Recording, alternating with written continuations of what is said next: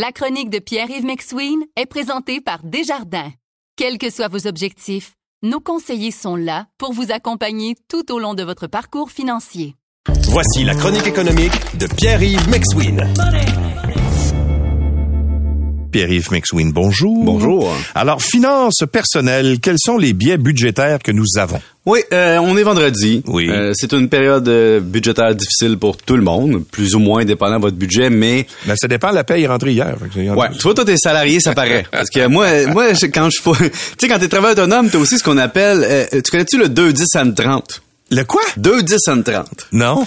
2 10 and 30, ça veut dire que tes euh, tes clients s'ils te payent dans les 30 jours, ils ont un rabais de 2% 2 10 and 30. Mais évidemment, les fournisseurs souvent ça paye en 60 jours. Donc Ouais. quand t'es travailleur autonome, disons que le jeudi vient moins vite dans certaines circonstances.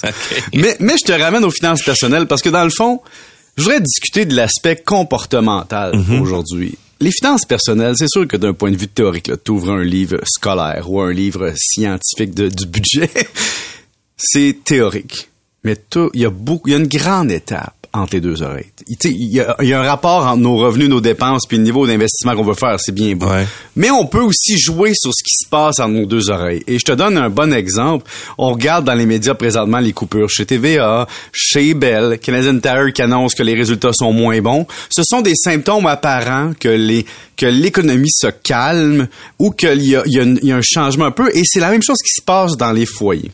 Et regardons le premier biais comportemental qu'on a, c'est notre façon de, de cristalliser notre mode de vie. C'est-à-dire de dire, je peux rien changer ou je ne peux pas améliorer les choses. Et je te donne un exemple pour des gens, évidemment, qui sont pas à, à la petite semaine. On parle de gens de la classe moyenne et aisée. Euh, par exemple, une dépense niaiseuse comme que moi j'applique beaucoup, Louis, puis tu vas le faire sourire, OK? La coiffure.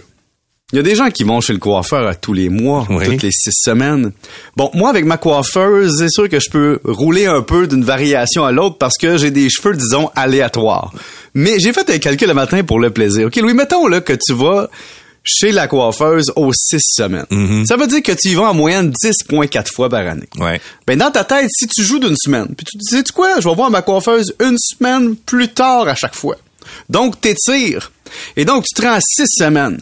Là, tu vas me dire, ben là, ça change tout. Hein? C'est- tu t'es rendu à 8,66 par année. Fait que tu viens d'économiser un huitième de budget par année. Je sais que c'est une économie de bout de chandelle pour certains.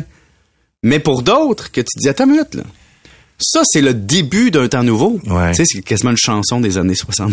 Tu sais? C'est le début d'un temps Exact. nouveau. Bon, la Terre est à l'année zéro, c'est un exemple. Maintenant, Louis, je t'amène ailleurs dans le comportement.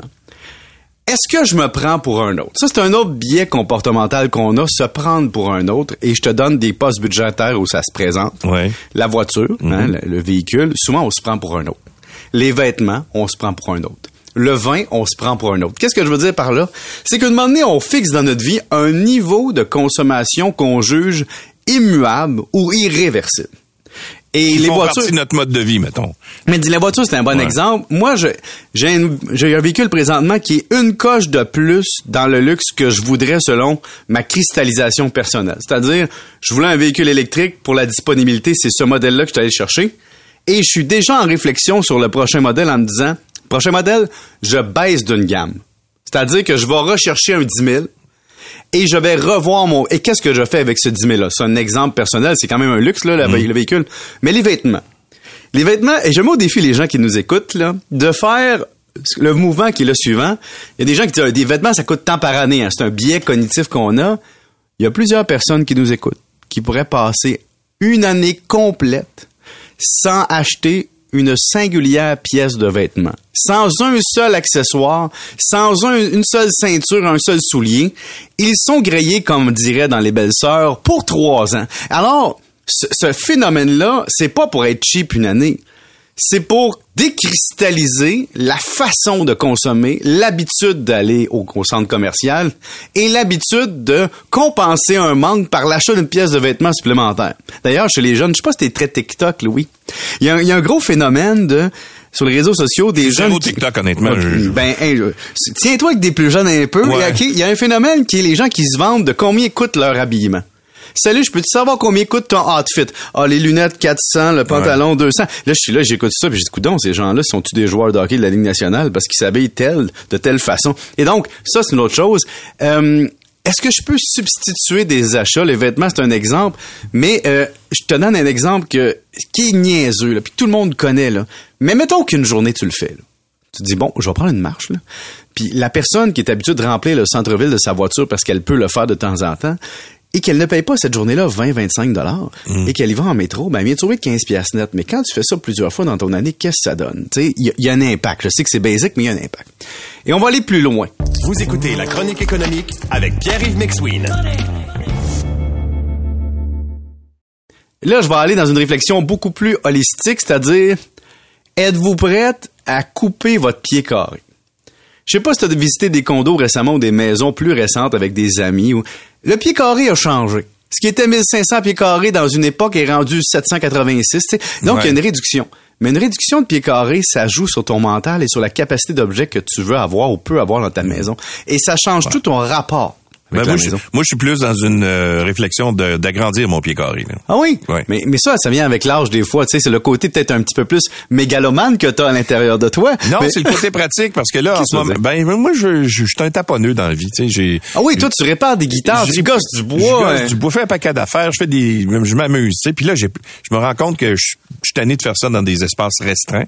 Alors, j'ai envie d'agrandir mon, mon bon, pied. Bon, là, il y a un comptable en moi qui va te parler, Louis. Est-ce que ton AB a besoin de cet espace-là à la maison? Et il se loue ailleurs? Si tu le fais, vas-tu le rentabiliser? C'est-à-dire, t'es-tu le genre de gars à dire à ton petit-fils, hey, achète-toi pas une table, va t'en gosser une? Ou, ou est-ce que tu vas gosser des guitares pour les restaurer pour le voisin? Je sais que ça peut être un hobby. Probablement que tu as le luxe de faire ça, mais c'est une question. Et je vais, je vais donner un exemple de jusqu'où ça peut aller dans le souci intergénérationnel. Si vous cotisez au maximum du RE de votre petit-fils ou votre enfant, c'est un souper au restaurant par mois. C'est ça que ça coûte, OK?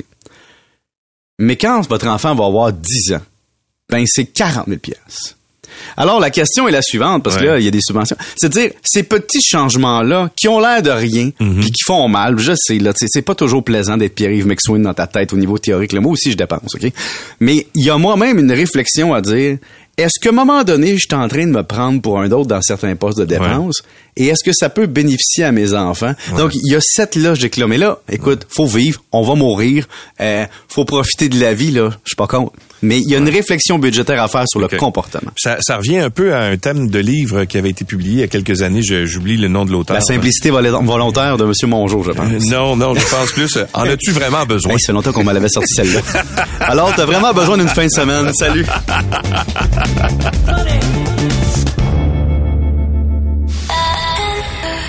C'est 23.